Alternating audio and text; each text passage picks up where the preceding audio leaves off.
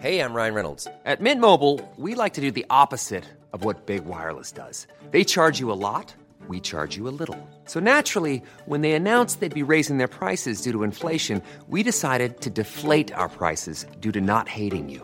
That's right. We're cutting the price of Mint Unlimited from $30 a month to just $15 a month. Give it a try at mintmobile.com slash switch. $45 upfront for three months plus taxes and fees. Promo rate for new customers for limited time. Unlimited more than 40 gigabytes per month. Slows. Full terms at mintmobile.com. Coucou, c'est Mimi Coucou, c'est Fab. et bienvenue dans ce Boys Club. Non, je fais la grève. Putain, ça c'est les Français toujours à faire Ah, grève. ça, et... The Boys Club, c'est le podcast de Mademoiselle sur la masculinité. Toutes les deux semaines, Fabrice et moi, on reçoit un mec qui nous parle de son rapport à son genre. Et aujourd'hui, on a un invité exceptionnel, Un peu spécial. un peu spécial. C'est Charlie, alias Cookie Calcaire. Bonjour Salut. Charlie. Merci beaucoup d'être venu. C'est un Bah, plaisir merci de de te recevoir. Charlie, tu es l'auteur de une des meilleures BD de cette année. Je le dis car je le pense. Qui a déjà Bim. le meilleur titre, c'est Pénis de table, Oui, ce ça qui est un jeu de mots euh, exceptionnel. J'ai j'ai longtemps travaillé rien que pour le titre. hein. Non, ça m'a pris deux minutes. Mais, mais Ça réfléchit, t'as fait pénis de table. ok, pénis. bonne vanne. Ah ouais, ouais, c'est bon, c'est bon, c'est bon. On je l'ai. Oui, c'est une très bonne vanne. Et donc, Pénis de table, c'est une BD euh, de témoignage où tu t'es posé avec six mecs et vous avez parlé de votre sexualité pendant ce que j'imagine être euh, longtemps, mais on en, on parlera plus en détail du processus. Et donc, c'est une BD hyper rafraîchissante de témoignages euh, très euh, naturels et honnêtes sur euh, la masturbation, l'orgasme, le plaisir tout seul, à deux, à plus que deux, avec des hommes, avec des femmes et tout. Et c'est trop bien. C'est vraiment hyper feel good et on sent une, une candeur et tout dans ces mecs. Donc euh, quand je l'ai lu, j'ai fait OK, il faut que j'ai le gars qui a fait ça dans The Boys Club car c'est tellement ma cam. Donc merci beaucoup d'être là. Je suis très contente de te Cool. recevoir. Moi aussi. Toi aussi Fab, t'as lu la BD Oui, j'ai trouvé ça génial. Je trouve que ça manque. C'est-à-dire que c'est vraiment un bouquin à, à s'offrir et à faire offrir d'une manière générale. Je sais que je fais un peu la promo, mais c'est vraiment ce truc. je- moi, je pense que je vais l'offrir à plein de potes parce que, à mon avis, ça va, ça va créer des discussions intéressantes ensuite. Ouais, j'espère. Ouais, ouais. C'est un peu le but, C'était hein. ton objectif, Ouais, j'imagine. ouais, ouais. Mm. L'idée, c'était de me dire que euh, j'aurais bien aimé avoir ça dans les mains quand j'avais euh, 20 ans. Euh, et puis comme je trouvais rien euh, qui existait vraiment de grand public, j'ai lu beaucoup avant de préparer le projet sur euh, la sexualité des hommes, euh, quels bouquins existaient, etc. Dont euh, un livre de Philippe Bruno qui fait la préface, qui est un sexologue euh, célèbre. Euh, mais c'est très euh, scientifique, c'est très psychosociaux, c'est des bouquins où euh, déjà quand tu ouvres la, la première page, tu te dis ok, euh, bon, on s'accroche. Pas trop envie, quoi. Euh, Ouais, et puis je, voulais un truc un peu plus grand public et, puis le médium de la BD pour ça c'est euh, c'est beaucoup plus facile. Ah bah, ça marche très bien. C'est très efficace. Sous tous les sapins à Noël 2018. Pénis de table. Peut-être un peu gênant à ouvrir devant ta grand-mère, mais ça se fait. À offrir à ton daron. À débriefer deux jours après avec du calva. En ce moment, tous les gens qui le lisent depuis qu'il est sorti me disent et je l'ai lu dans le train et j'avais pas honte hein. Et ils me précisent et j'avais pas honte hein. Bon ben oui, y a pas de problème. Très bien. Bravo de ne pas avoir honte de lire des trucs sur la sexualité qui fait partie de la vie. C'est ça, mais je tiens à préciser qu'il y a rien de vulgaire dedans. Enfin, non, c'est pas une BD pornographique. On a, on a, j'ai, j'ai tout fait pour que ça soit un livre grand public que vous pouvez offrir à des jeunes adultes, euh, à des Même à adultes, des ados, hein, euh, franchement. Même à des euh, ados. Je suis curieux de, je serais curieux de savoir à quel âge on commence. euh, Mais, alors c'est tout un grand débat qui est en ce moment en France sur l'éducation sexuelle Bah oui. à l'école, tu sais. Donc euh, il n'y a pas d'âge. Hein, partons du principe qu'il n'y a pas d'âge pour apprendre à- comment Pour ça être marche curieux, ton corps. déjà. Voilà. Donc euh, moi je pense que j'ai Enfin, j'ai deux filles en fait, donc je suis un peu dans la merde. Mais en vrai, si j'avais, si j'avais deux, Ceci dans la dit- merde, voilà, ceci dit, c'est.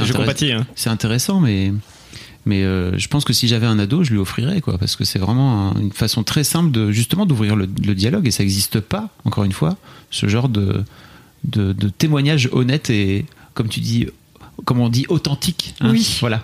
Sincère et authentique. Moi, j'ai une, candide. j'ai une petite sœur de 16 ans et je lui ai offert. Et j'attends qu'elle me, qu'elle me dise ce qu'elle en a pensé. Lou, si tu m'écoutes, il faut que tu me dises ce que t'en as pensé. Ah. Vous, appelle Charlie et dis-lui. Mais, euh, mais oui, c'est intéressant, je trouve. 16 ans, euh, je trouve ça intéressant. Et puis effectivement, j'avais, je, tout le long du projet, je m'étais mis ça comme idée de me dire que ma petite sœur devait pouvoir le lire et que sans que ça soit un problème. Donc euh, autant on- c'est plein de confessions euh, intimes et on dit exactement la vérité, on raconte tout. Mais par contre, on a tout fait pour que ça soit illustré de façon euh, clean et que ça soit simple à lire. Quoi. Vas-y, viens, on parle de lui d'abord, Oui, avant de c'est ce parler que plus de faire. son, de son La boulot. première question que je pose à tous les invités de The Boys Club et qui peut euh, être vue comme compliquée, mais c'est ça qui est intéressant, c'est ça veut dire quoi pour toi être un homme? Euh, ça veut dire quoi pour moi être un homme? Euh, je, je me pose pas souvent la question. Et puis en plus, depuis le projet, je pense que je, je commence à développer une idée que le, le- être masculin, féminin, euh, ça, ça m'intéresse plus trop. Euh, puis je suis marié avec une femme qui est bisexuelle. euh, euh, qui, est, qui est un peu tomboy. Enfin, tu vois, je pense que dans notre couple, par exemple, on c'est pas toujours l'un et l'autre. On on est un peu féminin, masculin quand on veut. Donc, être un homme aujourd'hui, je pense que c'est être un individu responsable et qui fait attention aux autres et avec qui je vis. Mais, mais j'ai pas l'impression que j'ai une vraie définition de ma masculinité en particulier ou que j'ai envie vraiment de le- de mettre un point sur la table et de dire je suis un homme, j'ai des couilles. je pense que c'est un, c'est un petit détail anatomique euh, qui change pas grand chose en fait. Et tu dis que c'est ton, c'est ton état d'esprit maintenant. Est-ce que il y a quelques années, bah, tu disais que tu aurais bien aimé lire ta BD quand tu avais 20 ans par exemple, ou même plus jeune euh, à l'adolescence et à la puberté, est-ce que c'était différent? Euh, oui, clairement. Puis moi, j'ai j'ai grandi avec euh, dans une société patriarcale, avec une éducation, euh, puis des, des, des, repères très euh, mal alpha. euh, mais je me suis jamais vraiment trouvé là-dedans. J'ai toujours grandi avec cette image de, ok, bah, bah, soit à l'américaine, t'es le capitaine de l'équipe de foot. euh, puis moi, j'ai toujours, j'étais toujours le nerd de, de service. Euh, il y a quelques années, effectivement, je, je, me- je me demandais effectivement où, où je me positionnais. Puis je suis devenu papa euh, il y a trois ans, et puis ça a été aussi un passage où je me posais des questions sur. Je suis devenu papa d'un petit garçon, donc tu sais, je, me suis posé la question. de- non, mais je me, je me suis posé la question là-dessus sur euh, bah, qu'est-ce que ça veut dire être un homme et puis élever un homme et. Et, c'est ça, et quelques années plus tard, et puis grâce aussi au projet, et puis euh, toutes les discussions que j'ai eues avec des hommes euh, depuis le projet, euh, c'est vrai que je me suis quand même ouvert sur le sujet. Je pense que c'est la masculinité et la virilité est plus vraiment un sujet qui, qui m'intéresse là en 2018. Je pense que j'ai plus envie justement de travailler sur l'éducation sexuelle en général, qu'importe ton genre. Et puis je pense d'ailleurs que l'éducation sexuelle devrait être non genrée. Puis qu'on apprenne aux garçons et aux filles euh, des règles simples sur leur sexualité. On ne sait pas de toute façon si un ils vont rester des garçons ou des filles. Deux est-ce qu'ils vont être avec des garçons ou des filles. Donc de toute façon ça y est là, la nouvelle génération, euh, tout, tout va être euh, trouble là-dessus. Donc il vaut mieux qu'on espérons, fasse, hein, mais Espérons ça, on verra bien très optimiste, mais je suis d'accord avec toi. Tu, tu dis que la virilité t'intéresse pas, mais tu l'adresses vraiment beaucoup en fait dans, dans ton Ah oui, c'était c'était le but, c'était quand même de poser la question. euh, et puis dans le, donc il y a, six gars qui participent avec moi au, projet. On a discuté pendant neuf mois.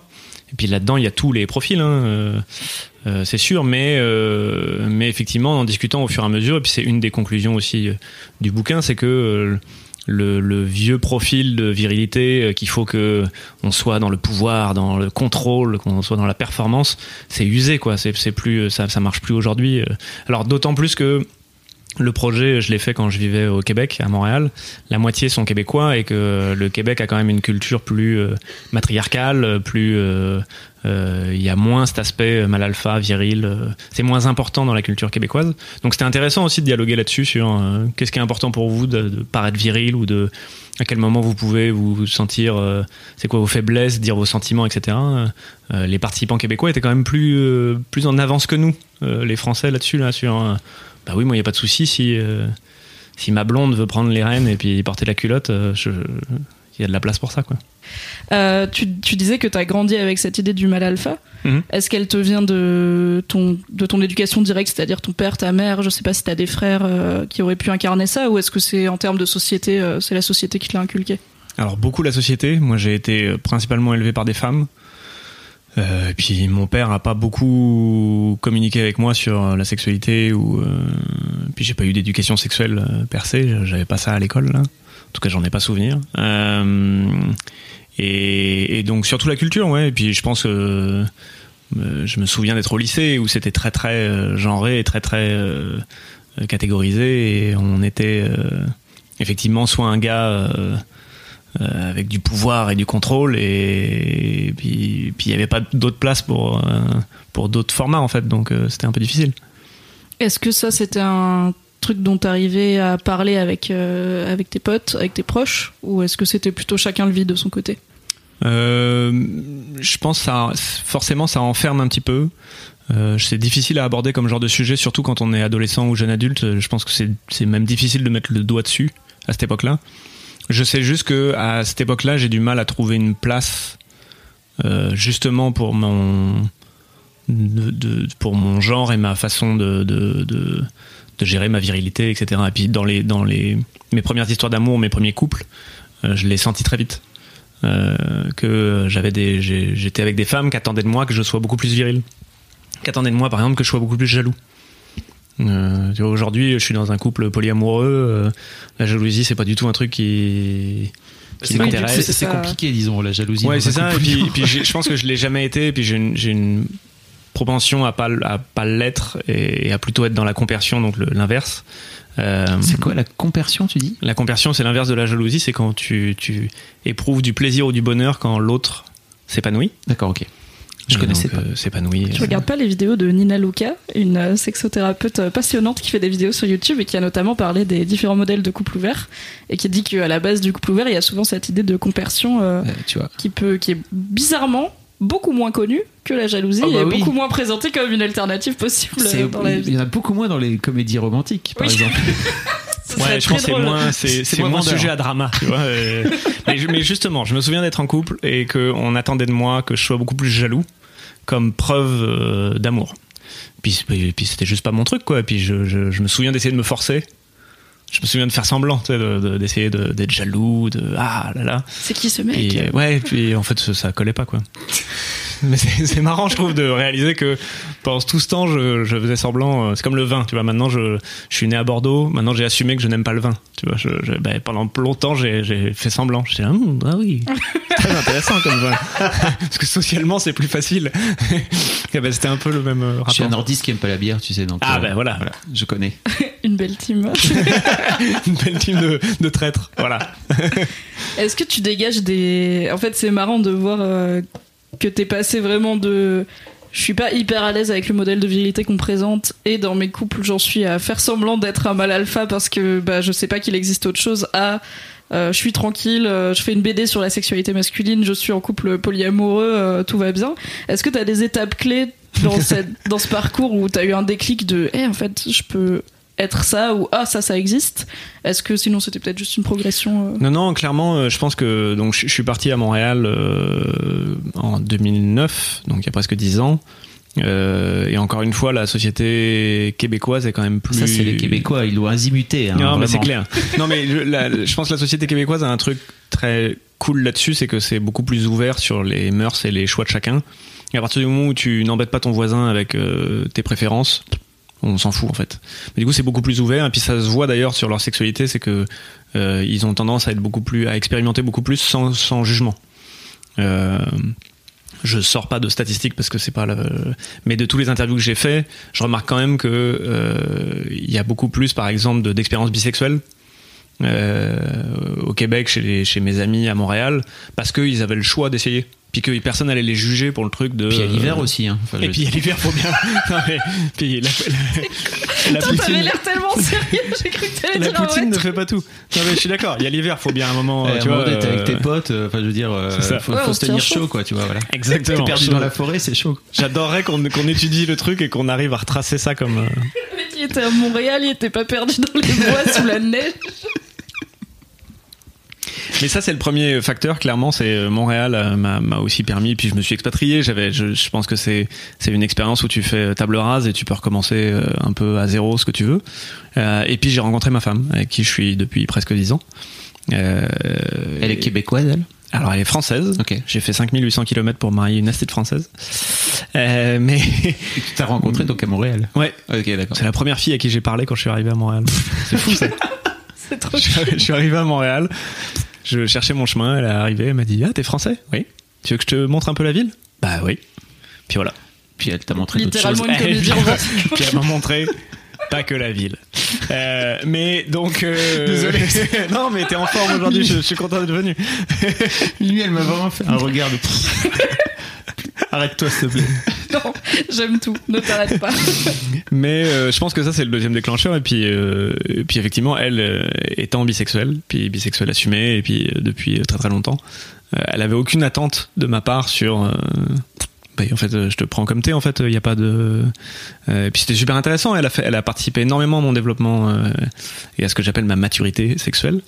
Je pense qu'elle était beaucoup plus mature que moi sur ce sujet là et, euh, et je pense que c'est ça qui a aussi construit euh, euh, ces, ces projets-là, que ça soit ma première BD qui était neuf derniers mois sur la grossesse vue par, par un homme, où on parlait déjà un petit peu de sexualité et puis on parlait un peu de, de l'équilibre entre les hommes et les femmes sur ce genre de sujet, à Pénis de table où vraiment je voulais aller creuser un peu plus loin. Quoi.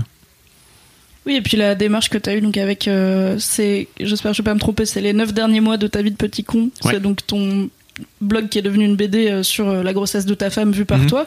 En fait, c'est déjà une démarche qui est assez rare, une parole de père là-dessus, et qui montre déjà un cer- une certaine aisance avec bah, s'ouvrir euh, aux autres et parler de ce qu'on ressent et tout, ce qui est pas le plus courant. Enfin, en tout cas, on est plus habitué à ce que ce soit des femmes qui le font. Et toi aussi, Fab, quand t'as fait, alors quelques années avant, quand même en 2005, quand t'as fait ton blog Futur Papa, t'as aussi eu beaucoup de lectorat parce que ça existait C'était peu, quoi. C'était beaucoup de femmes.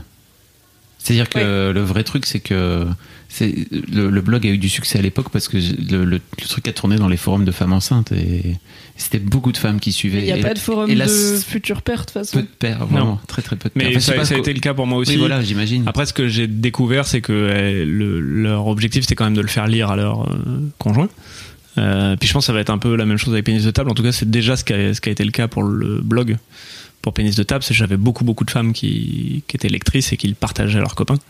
Euh, je pense aussi parce qu'il y a, un- il y a une- peut-être des habitudes sociales différentes et que les mecs, nous, on est moins. Déjà, on, on partage moins, on, cherche pas moins. parler, hein. Non, mais je pense que je, je- je serais curieux de voir combien de mecs vont sur Google pour dire alors guide pour être un futur papa. Je pense que les recherches Google d'hommes là-dessus sont assez basses, C'est- alors que je le sais pour avoir vu. euh, euh, ma femme, dès qu'elle a été, dès qu'elle a su qu'elle était enceinte, elle avait quatre blogs qu'elle pouvait suivre, deux bouquins qui arrivaient à la maison. euh, et moi, effectivement, j'ai cherché. Puis il y avait quasiment rien, donc je me suis dit ok, ben on va remplir ce vide. Les mecs font un plutôt peu, des euh, trucs techniques, j'ai l'impression, ils vont chercher des trucs très, très techniques. En ouais, fait. bah, tu vois, c'est un peu le- la même conclusion que j'ai sur la sexualité, c'est que quand j'ai commencé euh, pénis de table et quand j'ai commencé à discuter avec les gars, je me rendais compte qu'on était tellement habitué à être dans le pratico-pratique, dans le mesurable, dans les chiffres, dans euh, les nombres, les centimètres, etc. Que on... personne n'écrivait sur euh, qu'est-ce qu'un homme ressent quand il a un orgasme. Alors là, Ouais. si, vous, si vous pouvez chercher sur Google qu'est-ce qu'un homme ressent pendant qu'il a un orgasme, je pense que vous trouvez pas de réponse en fait. Il y a même pas d'études, il y a rien quoi. Mais ça n'a pas d'émotion, un homme. Non, c'est ça. Il ressent, euh, c'est la fin, c'était bien. Voilà, il est content. Maintenant, je vais dormir. Voilà. Oui, je Allez. ronfle. Allez, bisous. Ou alors j'ai faim. Maintenant j'ai faim. Comment t'as approché Donc juste pour faire le tour des profils, euh, puisque moi je les ai sous les yeux et pas vous, chers auditeurs, chères auditrices. Donc il y a toi, Charlie, marié hétéro, 32 ans. Stéphane, séparé pansexuel, 38 ans. Michel, célibataire hétéro de 43 ans. Sofiane, en couple bisexuel, qui a 37 ans. Francis, 39 ans, en couple bisexuel. Christophe, 26 ans, en couple homosexuel. Et Damien, 34 ans, marié hétéro. Donc il y a déjà une belle diversité de profils et d'orientation et de, du coup de parcours. Plutôt des de- trentenaires. hein. Ouais, il y a là un- voit que- Il y a un de 26 ans et un cadra. Ouais, C'est un truc sinon, aussi, je pense des- que chez les mecs, c'est compliqué de parler ouvertement, en tout cas peut-être dans cette génération-là, de, de sexualité avant 30 ans. Enfin, je sais pas comment tu le, comment tu le ressens, mais Bah après, j'ai pas, j'ai pas. euh, c'est quand même des gens proches. Tu vois, j'ai quand même cherché dans un cercle euh, proche. Donc après, forcément, j'ai 35 ans, donc euh, je, ça représente un peu mon cercle personnel. Euh, mais oui, t'as sans doute raison. Je pense qu'il y a aussi un truc de. c'est difficile d'en parler quand t'as 21 ans. T'as peu de, tu te connais peu. Enfin, tu vois, tu peux parler des problèmes que t'as, mais c'est difficile de faire des vrais euh, témoignages. Euh, et sur la façon dont je les ai euh, trouvés et recrutés, bah, l'idée c'était euh, oui que je voulais un éventail assez large. Donc déjà célibataire ou marié, je trouvais que c'était important. Je voulais m'assurer qu'il y ait des hétéros, euh, de l'homosexualité, qu'on parle d'homosexualité, qu'on parle de bisexualité. Euh, le pansexuel c'était cadeau, c'était en bonus. Et du coup, j'ai. En fait, tu dis séparé. C'est le seul qui est séparé, donc il est pas célibataire, il est pas en couple. Ça veut dire qu'il est divorcé? Bah, C'est-à-dire que légalement il est pas divorcé. Ok, il est divorcé, mais pas. Il a pas signé les C'est papiers. ça, il a pas signé les papiers, euh, mais, mais ils sont séparés. Euh, et il est pansexuel, c'est-à-dire que si vous ne savez pas ce qu'est la pansexualité, euh, c'est que tout l'intéresse et que euh, le genre ou l'âge ou whatever de ses partenaires n'a aucun impact euh, Oui, c'est plutôt choix. la personne qui t'attire que une catégorie de personnes. Exactement. C'est une, une bonne chose. Donc c'est bisexuel plus plus. C'est bisexuel encore plus large. Tout est possible. Tout est Tout possible. le champ est possible. Comment ils ont réagi, euh, ces mecs-là, quand tu les as approchés avec ton projet Euh, j'ai approché une douzaine de gars en tout. Euh, là, tous trouvaient l'idée bien. Personne n'était contre. C'était tout le monde sur l'idée de on va faire un livre qui décomplexe un peu la sexualité des hommes. Ah ouais, cool. Bon voilà, j'aimerais que tu participes. Ah ouais, cool, intéressant. Mais de quoi on va parler? Et là, je leur disais, bah, Bah, le foot ouais, voilà. De la taille Voilà. de ta tub. Oh non, point. Ah, oh. Euh, non, c'était intéressant. C'était euh, même quand, quel que soit le sujet que j'abordais, celui qui où ça coinçait, c'était la masturbation. Ah ouais? Et depuis le début du projet, je sais pas pourquoi je voulais commencer par ça parce que ça me paraissait un des trucs que je voulais démystifier en premier. Oui, et puis c'est la sexualité que t'as en premier, généralement, avant de Ouais, c'est ça. Et puis, avant je- d'être avec des gens, t'es avec toi-même. euh. puis bizarrement, je sais pas pourquoi je trouvais ça facile. Je trouvais ça simple. Je me disais, euh, c'est simple en fait. Tout le monde se masturbe, donc. C'est euh, oublier non, la enfin, culpabilité judéo-chrétienne. Exactement. Euh, et, euh, et donc la moitié des, des gars que j'ai rencontrés m'ont dit euh, ah non non non c'est pas possible. Mais c'est pas possible pourquoi? Mais je, je veux pas que ma femme lise ça ou que ma mère le lise ou euh, non c'est pas possible. Et donc je creusais là j'étais là mais mais qu'est-ce qui te dérange? Parce que bon ta femme doit bien se douter que tu te masturbes d'ailleurs ta femme doit se masturber non non mais n'en parlons plus euh, c'est Non, mais bon, on commence à prétendre des choses après. et voilà. Et, euh, et c'était intéressant parce que c'était à la fois un fail pour moi de pas trouver de gars pour participer, mais à la fois une preuve que fallait que je fasse ce projet. Et, et ça a duré peut-être trois mois le, le casting entre guillemets pour trouver les gars. Euh, trois mois pendant lesquels moi je pouvais rien produire parce que tant que j'avais pas les gars pour participer, je pouvais pas avancer quoi. Et donc ça me frustrait, mais en même temps ça me, ça me remontait mon euh, mon idée de en fait il faut vraiment qu'on fasse un projet là-dessus et puis il faut vraiment euh, j'ai fait très attention à ce que ça soit euh, à trouver euh, euh, des statistiques, à faire beaucoup de recherches. J'ai été aidé par des chercheuses, euh, un groupe de chercheuses qui s'appelle Immerscience, qui a tout vérifié pour moi, plutôt que d'aller chercher sur Doctissimo, euh, sur Google. Toujours l'excellente source de Ctissimo. C'était une source difficile à, à contrôler. Euh, Ceci dit, tu mens parce que dans ta BD, on- le- t'es en permanence en train de chercher sur ton téléphone. On a l'impression que t'es en train de chercher sur Internet. Bah en fait, la, la base, euh, la base a On été cherchée mort. sur Internet, Ouais. et ensuite euh, les, les, les chercheuses d'immersion m'ont aidé. Ah, c'est cool. Et je les remercie beaucoup. et elles ont tout vérifié, et des fois elles, elles me disaient où est-ce que t'as trouvé ça bah, Je sais Google. pas sur Mencels. euh, ah ouais non mais c'est ça, ça n'existe pas en fait, c'est un mythe. euh. Et ça Oui, c'est les fameuses études sur euh, 14 pélos euh, Ouais, c'est avec des tests cliniques pas du Ah tout ouais, au stables. et Kentucky avec des mecs bourrés à 4h de l'après-midi, euh, ils étaient 5 Ils nous ont dit Une non. étude Ah, révèle les que. chauves baissent beaucoup mieux. C'est un chauve qui a fait cette étude. c'est ça. Euh, et, donc restaient ces six gars euh, que je salue et que je remercie beaucoup parce qu'ils ont eu du courage. Parce qu'en plus, je leur donnais euh, deux contraintes, c'est qu'ils devaient dire la vérité, ce qui est pas toujours simple, et deux apparaître avec leur vrai nom. Alors on voit pas leur nom de famille, mais c'est Imaginez-vous quand même qu'ils apparaissent avec Ah leur oui, il y euh, a leur prénom, nom, il y a leur il y a photo. leur âge, il y a euh, une petite photo t'as leur au photo, début. voilà. euh, donc, euh, Pour moi, c'était important. C'était si on Leur voulait. maman va euh, savoir. c'est ça. Si on voulait euh, assumer le truc de, bah, on ne devrait pas avoir honte de ce qu'on raconte, bah, on ne devrait pas non plus se cacher. Puis j'ai poussé ça aussi à, euh, bah, je participe moi aussi. Donc chaque question que je leur posais, je répondais en premier pour être sûr que ça soit euh, égal dans l'expérience et que je sois pas dans un coin en train de me marrer et de leur poser des questions. Ah, chaud, je l'aurais jamais raconté, moi. C'est clair. Mais d'ailleurs, ça m'a, ça m'a aidé parce qu'il y avait des questions où je, je leur posais, puis j'essayais d'y répondre et je faisais non, non, mais en fait, non, la question est nulle. Je- J'arrive même pas moi-même à y répondre, donc. euh, T'as des exemples de questions comme ça qui t'ont qui sont passées à la trappe parce qu'en fait euh, c'était pas. bah, c'est surtout sur des formulations de. euh, euh, bah, des, des, des questions que je me posais sur la performance, sur. euh, euh, on, on parle à un moment d'éjaculation précoce et puis je pense que j'ai été hyper maladroit à amener le, le- les premières questions sur qu'est-ce que vous définissez un manque de performance? C'était là de- en fait on parle de quoi là Charlie? Alors pardon euh, l'éjaculation précoce pour vous c'est quoi c'est quand? Enfin tu vois et effectivement quand j'écrivais les questions j'essayais d'y répondre je me disais mais c'est complètement tarabiscoté comme euh, C'est pas clair. c'est pas clair donc c'est pas mal ça Donc, ce que tu es en train de dire aussi, c'est que l'intégralité des, des témoignages que tu as là-dedans sont des vrais témoignages. Ouais. T'as rien romancé du tout, parce que tu dis justement à un moment donné, c'est de la BD, on fait comme on veut, parce qu'à chaque fois tu changes de décor entre différents thèmes. Mm. Euh, t'as vraiment, en revanche, le vrai truc, enfin, les, les, les propos des mecs sont vraiment, Ouais, vraiment ouais. transcrits. Le, seul travail que j'ai fait, euh, c'est déjà dessiné. non, Ah, j'ai, bien. Bon oui, t'as fait des petits Mickey quoi, c'est sympa. j'ai tout, euh, non, j'ai tout réassemblé parce que faut s'imaginer que c'est des conversations euh, croisés pendant des semaines et des semaines. Donc après, le seul travail que je faisais, c'est que je reprenais tout, je remettais tout dans un ordre qui essayait de faire du sens. Des fois, euh, tout n'a pas été dans cet ordre-là. euh, et puis je recréais un peu une discussion entre eux. Ils n'ont pas forcément échangé les uns avec les autres. Il y en a qui me servent à faire des ponts, etc. Mais oui, toutes les toutes les anecdotes et tous les témoignages sont vrais. Euh, Quand tu dis pendant des semaines, en fait, vous n'êtes pas retrouvés autour de la table, c'est ça? Non, c'était compliqué de se réunir tous, d'autant qu'il y en a un qui vit à Los Angeles. Ok. Euh, et puis on a essayé au début. Le problème, c'était euh, déjà ça, ça dérapait très très rapidement.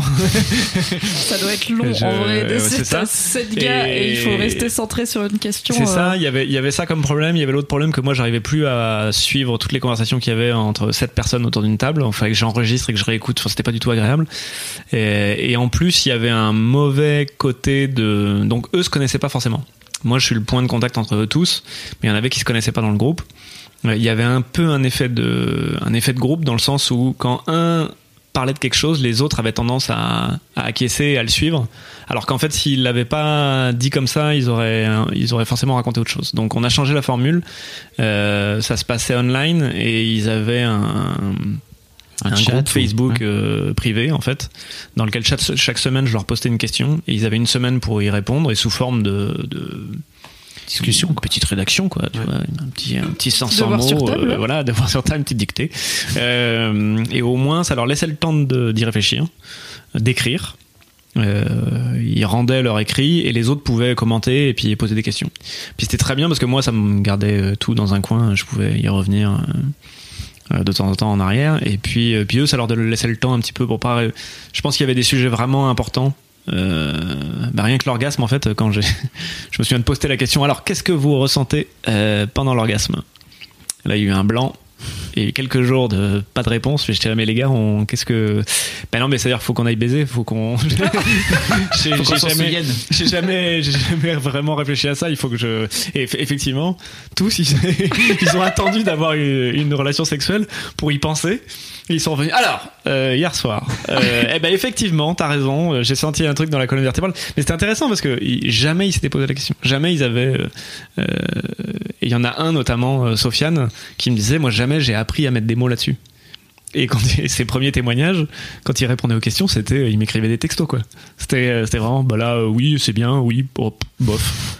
Je dis ah non mais va falloir, va falloir m'expliquer un peu plus que ça. Et, et effectivement, il avait jamais eu cette éducation-là de, bah non, on va parler de sentiments, faut que tu utilises un vocabulaire différent, faut que, et ça lui a fait beaucoup de bien d'ailleurs. On en a parlé après. euh, C'est un profil intéressant parce que avant le projet, euh, il se disait pas bisexuel. Alors qu'il a eu beaucoup d'expériences avec des hommes et pas, pas juste euh, un jour j'ai dérapé, euh, je me suis réveillé le lendemain, il y avait un doute à côté de moi. Non, non, il a eu plusieurs expériences avec des, avec des gars. Euh, Il- en- tu en parles d'ailleurs. Ouais, ouais, le- il en parle, mais il se considérait comme hétéro qui, qui avait dérapé de temps en temps, quoi.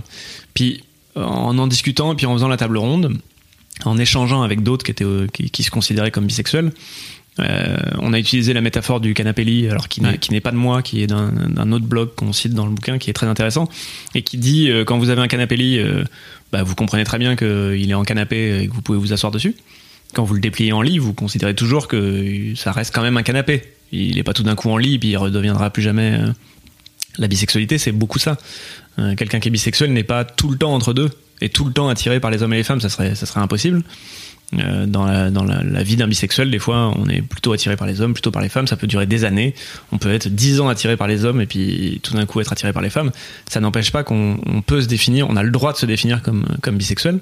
Et à la fin du projet et depuis le projet, euh, je l'ai surpris pendant une soirée euh, il y a pas longtemps euh, se présenter. euh, on- la personne disait ah bah oui, euh, je, je t'ai lu dans Pénis de table. Il dit oui oui parce que je suis bisexuel. Ah ouais donc ça y est, on, le coming Détente. out, le coming out. Bah, c'est chouette. Et euh, je trouve que ce qui enfin, c'est intéressant le système que tu as trouvé où ils sont pas tous dans la même pièce et du coup ça dérape vite, mais il y a quand même une interaction parce que je trouve que ce qui fait le sel du bouquin, c'est les interactions entre eux, c'est les Mhm. réactions qui sont toujours avec beaucoup d'humour et des vannes, mais jamais rien de. En fait, il y a jamais rien de négatif ou de jugeant, c'est juste des surprises. Il y a notamment un personnage qui a une sexualité très wild et très Mhm. euh, très diverse, qui, est- qui bien provoquer et tout, et du coup il y a tout le temps des réactions genre mec, euh, quoi, tu fais ça? Et là, Bah, vous devriez essayer, c'est très sympa. et je trouve que ça montre une, une vraie bienveillance euh, qu'il n'y a pas toujours entre hommes, puisqu'on a eu plusieurs invités euh, du Boys Club qui nous ont dit qu'entre hommes ils avaient en fait, ils se rendaient compte que dans leur bande de potes ou des choses comme ça, il n'y avait pas tellement de bienveillance et d'écoute, quoi. Je pense qu'il y a beaucoup de compétition. Il y a une compétition naturelle entre les hommes qui est, euh, euh, qui est très forte et qui peut être difficile, effectivement, euh, à gérer. Et t'avais, est-ce que tu avais un peu ça au début quand tu as essayé avec tous dans la même pièce? Ou est-ce que les profils que tu as sélectionnés faisaient que ça n'arrivait pas? Non, je pense que j'ai eu de la chance sur les profils euh, et que effectivement ils étaient tous. euh, mais je pense que ça se fait aussi naturel. Le tri s'est fait naturellement. C'est que ceux qui acceptaient étaient les plus à l'aise avec euh, leur sexualité et puis bien dans leur basket pour pas être euh, pour pas justement être dans la compétition. Alors forcément, quand on commence à discuter de qui a la plus grosse, puisque c'était un des sujets du bouquin aussi, euh, une des questions que je me posais, c'était est-ce que est-ce que avoir la plus grosse fait que t'es mieux dans ta peau en tant qu'homme? Puis c'est intéressant parce que ça paraît débile, mais la réponse, en tout cas de notre expérience, c'est oui, il se sent mieux dans sa peau. Il raconte, euh, j'ai eu des moments euh, où j'étais au plus bas dans ma vie et je me réveillais en me disant au moins j'ai une grosse bite. tu vois, j'ai au moins ça quoi. Au moins dans la vie, euh, tu vois. Un problème en moins. Et, je, problème que et je je trouve ça intéressant de me dire ah oui ok ça m'a ça, m- ça m'a projeté sur ah oui quand même ok ça, ça lui amène un espèce de, de c'est rassurant pour lui. euh.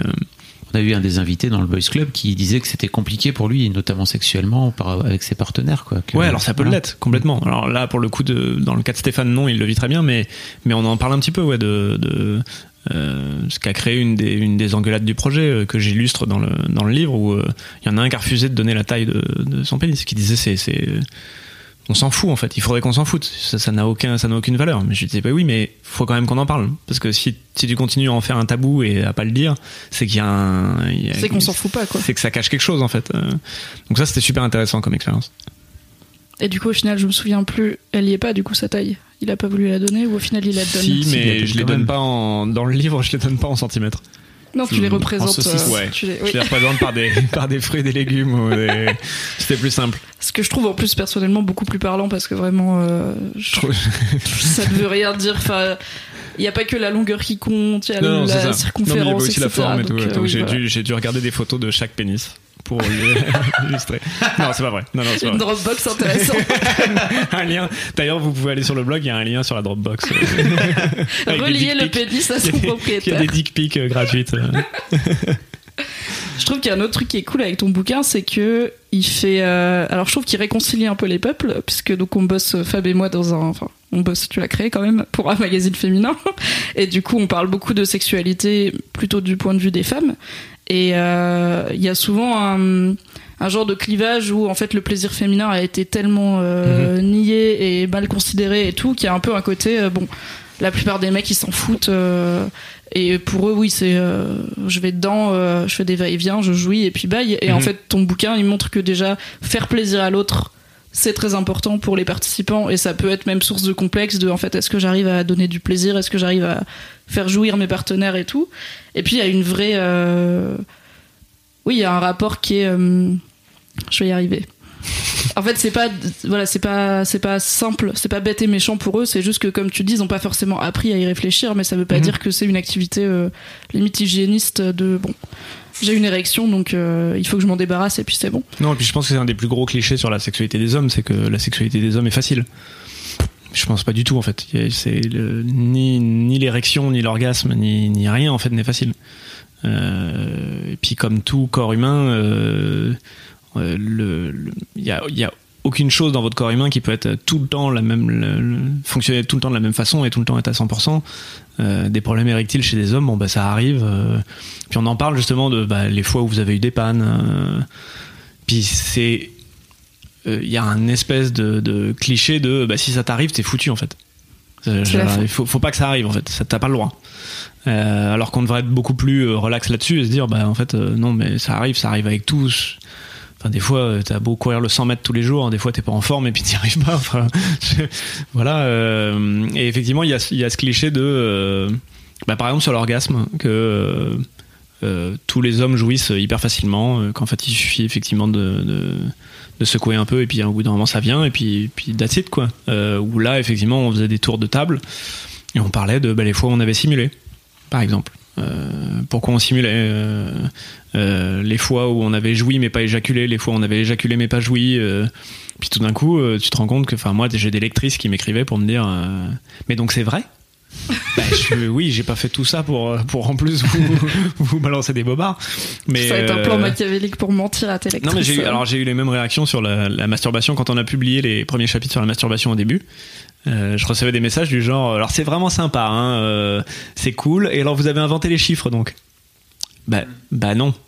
Enfin, tout le but du projet, c'est de vous dire des vraies infos. euh, Non, mais c'est pas possible. C'est un complot. Bah, bah, si, c'est. Enfin, si, parce qu'effectivement, une des premières questions, c'était bah, combien de fois vous vous masturbez et à quelle fréquence en fait Euh, Est-ce que c'est toutes les semaines Est-ce que c'est tous les jours Est-ce que puis c'est bien, on a un bel éventail. Ah oui, Ça, c'est clair. il y en a pas un pareil que l'autre. Oui. Mais du coup, enfin, oui, c'est. C'est bête de se dire, il y a un éventail comme ça, c'est bête de se dire c'est inventé parce que c'est pas comme si vous, tout le monde disait, alors moi c'est tous les jours, euh, au réveil, euh, Non, c'est ça. normal, c'est tellement varié que bah oui, tout existe. Non, et puis le- dans la un, un nature. des objectifs, c'était de prouver qu'il n'y avait pas de normes. Il y a pas de, ça sert à rien de, de se dire, ok, ben la, la bonne chose à faire. Oui, il y a des moyennes quand on fait des études, mais il n'y a pas de recommandation. Il n'y a pas de recommandation de la moyenne, par exemple, en France, c'est qu'un couple fait l'amour deux fois par semaine. Ok, ça c'est la moyenne statistique, mais ce n'est pas du tout une recommandation. Et je me souviens, et on en parle dans le livre, que plus jeune, j'avais l'impression que c'était une recommandation. J'avais l'impression que si j'étais en couple et que je faisais l'amour moins de deux semaines, de deux fois par semaine, ben on avait un problème. Ou, et j'ai rencontré des couples qui me disaient, bah, nous on est à plus, puis on se sent un peu, euh, on a l'impression d'être un peu, euh, Un peu obsédé. ouais. Ouais. Puis tu te dis, bah là c'est ridicule en fait. euh, personne devrait vous juger, et puis vous devriez surtout pas vous, si, si, si, si c'est bien pour vous et que vous êtes content là-dedans, euh, c'est super en fait. hein. On peut renvoyer vers, euh, vers un strip de Cyrielle qui avait écrit tout un long truc sur la culpabilité sexuelle, justement, sur. Mademoiselle à l'époque. À justement, elle parlait, de, elle parlait de ça, quoi. L'occasion de faire un lien dans les shows du note. Dans les notes Dans du les show. shows. Allez, je vais dormir, salut. C'était parfait jusqu'à la fin. Est-ce qu'il y a des choses qui t'ont particulièrement surpris dans, dans tout ce projet, dans cet exercice de parole Euh, Ou en tout cas qui sortent du lot, même si c'était pas forcément des surprises. Je pense que les discussions sur l'orgasme euh, étaient super intéressantes, notamment parce que on parlait euh, euh, bah, ceux qui étaient bisexuels et ceux qui sont bisexuels pardon et, et homosexuels parlaient de de l'orgasme qui qui inclut la prostate pour les hommes, qui est vraiment pas Ah. un sujet que que moi j'avais j'ai jamais eu accès à beaucoup d'informations là-dessus puis euh, je trouve ça désagréable de devoir aller voir mes potes gays pour leur dire bon alors euh, expliquez-moi on peut prendre une heure Oui. pour euh, Vous montrez quand vous dites comment ça marche, comment ça se passe. Exactement, donc c'était super intéressant. Et puis moi, ça me prouvait que, en gros, l'idée c'était de se dire, bah, peut-être que moi, dans ma propre sexualité, même si je suis hétérosexuel, je rate un plaisir euh, qui a l'air très très différent et que eux, quand ils me le racontent, a l'air vraiment, euh, Fois mille. bah ouais, décuplé et puis mais même différent quoi. Enfin un truc. euh, puis je me dis, ah bah c'est bête en fait. Je, je suis en train de me retenir d'essayer des choses juste par habitude culturelle ou des barrières. Euh, alors que moi, ma femme s'en fout euh, de me mettre des trucs dans les fesses ou euh, genre, elle est tout à fait d'accord. C'est juste moi qui me dit, euh, alors attendez, est-ce que vraiment je vais me mettre des trucs dans les fesses? Est-ce que si je mets des trucs dans les fesses, ça voudrait dire que je suis homosexuel? Ouais, non mais même moi après le projet j'ai quand même des, des- je vois bien que j'ai des trucs à travailler euh, des vieilles des vieilles barrières à, à briser. Mais au moins le projet m'a fait me dire ok mais tout ça c'est ridicule en fait si moi j'ai envie de me faire plaisir et d'avoir du plaisir ben en fait il y a personne qui devrait m'en empêcher euh, enfin allons-y quoi. Donc ça c'était je pense une des conversations les plus intéressantes pour moi Et euh, pour parler de lire à mettre dans les show notes, il y a. euh, et, et pas dans les Voilà, fesses moi je l'ai fait. pas dans les fesses. Notre euh, rédac sexo avait fait un super projet il y a pas longtemps où elle a demandé aux femmes ça fait quoi, euh, qu'est-ce qu'on ressent quand on a un pénis dans son vagin, quand on fait Mhm. l'amour en ayant un vagin avec un pénis, et aux hommes, qu'est-ce qu'on ressent quand on met son pénis dans Mhm. un vagin. Et en fait, elle a eu une tonne de témoignages féminins. Donc bon, déjà on est un site féminin et puis en plus je pense que c'est un peu plus facile de s'interroger là-dessus. Elle a eu moins de réponses des mecs et surtout les réponses des mecs c'était beaucoup de, comme tu disais, j'ai jamais pensé, j'ai jamais analysé mes sensations à ce niveau-là et du coup bah c'était tout un exercice qu'ils avaient fait et ça fait un super article de témoignage déjà très très chou et oui bah moi la première euh, je me suis rendu compte que j'en ai donc moi je suis hétéro et j'en ai jamais parlé avec mes partenaires quoi on est Mhm. d'accord pour dire euh, là c'était particulièrement bien pour moi ou euh, Mhm. oh bah là en fait euh, je pense que je vais pas jouir on arrête ça y a pas de souci mais je sais pas je me suis jamais dit mais qu'est-ce qu'il ressent à faire ça et que moi je ressentirais jamais tu, probablement bah, tu vois, on a essayé et c'est une des questions qu'on a abandonnées parce qu'on n'arrivait pas à bien le Ah bah c'est très dur de mettre quoi. des mots dessus, il y je a, rien qui monde, hein. sortait de très intéressant, mais c'est euh, c'est un des trucs que j'explorerai peut-être euh, à nouveau. Une des, une des idées que j'avais, euh, si un jour je fais un tome 2, c'est de cette fois-ci faire des tours de table de femmes qui parlent du pénis. Parce que je pense qu'il y a énormément, pour les hommes, il y a aussi énormément à apprendre euh, de femmes hétérosexuelles qui parlent du, du, du pénis et, de, et du sexe des hommes. Je pense que être de, être de l'autre côté euh, apporte énormément en fait. J'ai hâte. J'espère que tu feras deux. Écoute, je t'inviterai Mimi. Je pense qu'on va conclure cette interview avec mes deux questions euh, rituelles. La première question, et du coup elle, euh, elle tombe très bien euh, pour toi, c'est comment va ta bite? Ce qui veut dire comment va ta sexualité et comment quel est ton rapport avec euh, ton C'est vraiment la première fois que t'expliques euh, aussi longuement. hein. Oui, généralement je pars du principe que les gens ont écouté avant. Là je me dis, bon quand même, euh, il vient, il fait une interview pour son livre, il n'est pas briefé peut-être, tu vois. Sinon, c'est vient de but- loin. T'as de la chance, hein, c'est de but en blanc sinon. hein. Comment va ta bite? Voilà. ouais. Écoute, ma, ma bite va bien, ma bite va mieux que, que quand j'avais 20 ans par exemple. Euh, je pense que j'ai une sexualité aujourd'hui, euh, je suis beaucoup mieux dans ma sexualité aujourd'hui euh, que je l'étais dans ma vingtaine. C'est ça, je, non, ça va très bien, je suis dans un couple polyamoureux, je suis très heureux, je suis marié, j'ai un enfant, ça fonctionne. Je- je- tu m'aurais dit ça il y a 10 ans, je pense que j'y aurais pas cru. Tu pensais pas te poser ou tu pensais pas non, je pensais pas, je, pas je croyais pas au polyamour et je croyais pas à, à un peu de liberté et d'ouverture euh, là-dessus. Euh, et c'est ça. Et puis depuis le depuis le projet Pénis de table, euh, ce qui est fantastique, c'est que plein de gens viennent me raconter leurs histoires de fesses et que, et que ça c'est ça c'est formidable parce que j'ai je, je, recueille, je recueille plein d'histoires croustillantes. La de matière. Ouais, c'est- Envoyez donc un mail à Charlie pour lui raconter vos histoires de cul, c'est ravi. Mais il y a Cyrielle, hein, vous pouvez écrire à Cyrielle Oui. aussi, elle en fait des, elle en fait des Tout magnifiques à fait. livres. Qui fait le vrai sexe de la vraie vie, des super BD. Donc voilà, vous avez le choix. vous choisissez. Et euh, ma dernière question que je pose à tous les invités, c'est euh, est-ce que tu as une idée de mec réel ou fictif qui représente pour toi une masculinité positive? Je peux réfléchir un peu. Oui.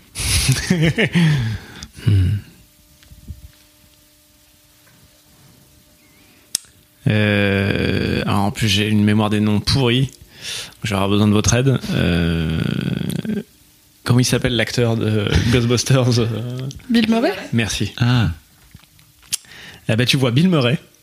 euh, je trouve a toujours représenté pour moi un, un, monde, un modèle non alpha euh, d'homme dans tous les personnages qu'il a joués. Euh, même s'il était séducteur, sexy, euh, etc., il a jamais été dans euh, le contrôle la performance, euh, jamais action hero, euh, etc.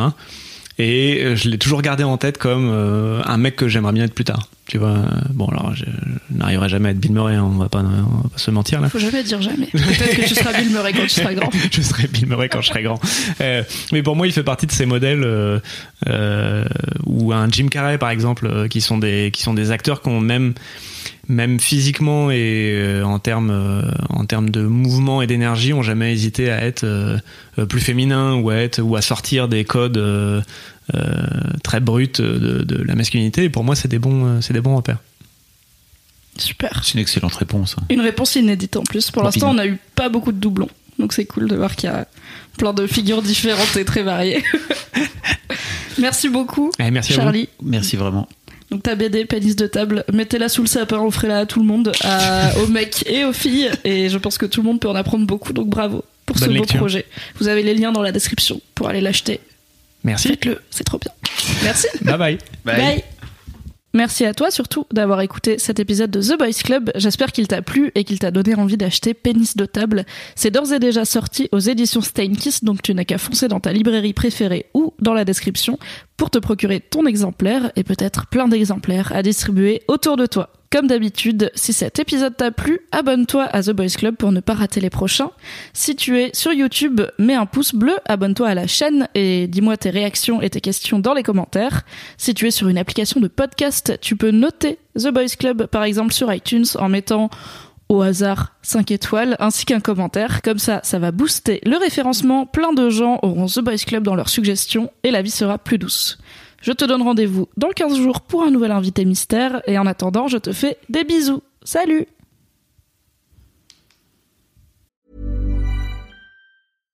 When you make decisions for your company, you look for the no-brainers. And if you have a lot of mailing to do, stamps.com is the ultimate no-brainer. It streamlines your processes to make your business more efficient, which makes you less busy. Mail checks, invoices, legal documents, and everything you need to keep your business running with stamps.com.